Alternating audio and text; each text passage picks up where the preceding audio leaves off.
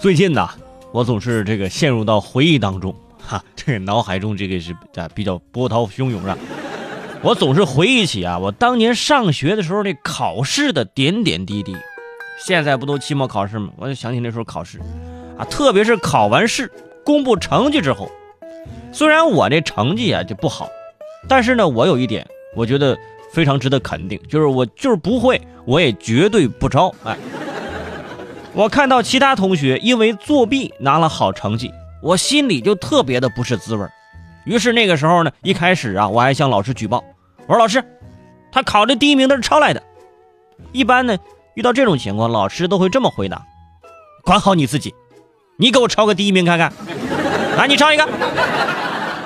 从那个时候我就知道了一个道理，就是当你还不够强大的时候，你说话是没人会相信的啊！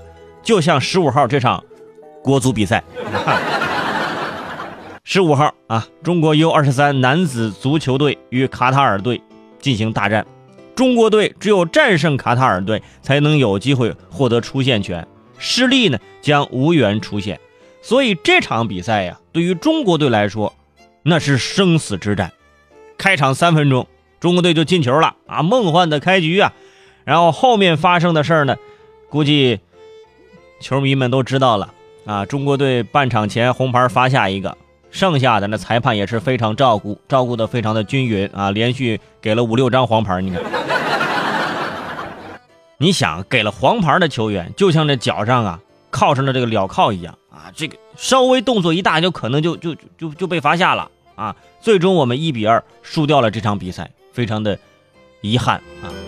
于是呢，很多中国球迷啊，看完这场比赛就愤怒了啊，自己的孩子再不行。但是你欺负我家孩子，那我还是不愿意的，对不对？关于这个裁判啊，有没有偏心，有没有黑哨，这个咱说了不算，来等待着这个相关机构啊，等待亚足联呐、国际足联的一个最终的判定。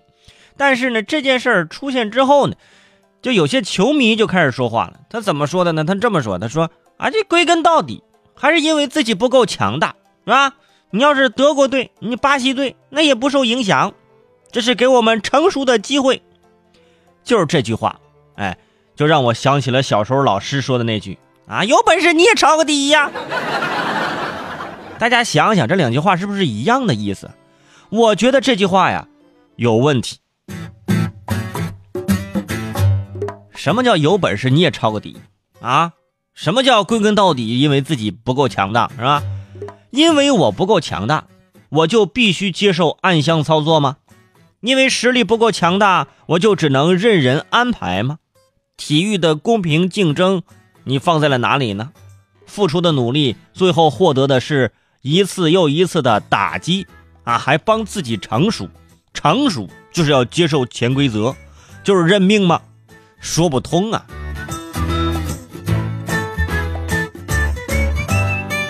当然了。啊，咱也不是说人家这个这个裁判呐，这板上钉钉啊，就是吹黑哨，咱这不没没没没这意思啊，只是对这个有球迷啊说出这样的言论啊，圈主伟胜呢，只是想保留自己的这个意见而已。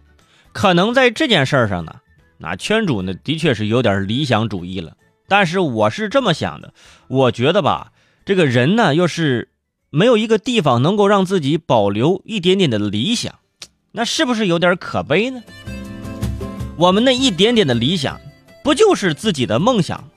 梦想，但如果通俗上来讲，没有梦想和咸鱼有什么分别？往大了讲，不正是因为咱们有梦想，我们的国家才在伟大复兴之路上走得越来越快吗？是不是？这一次，我们的国足小伙子们的确是上了一课，但是这一堂课啊，不是厚黑学啊，也不是社会学，这一课呀，就是告诉我们。通往成功的路上，总是有千百人阻挠，也一定要坚持本真，努力奋斗。因为中国足球啊，永远不是一个人在战斗。干，我先把鸡汤喝了啊。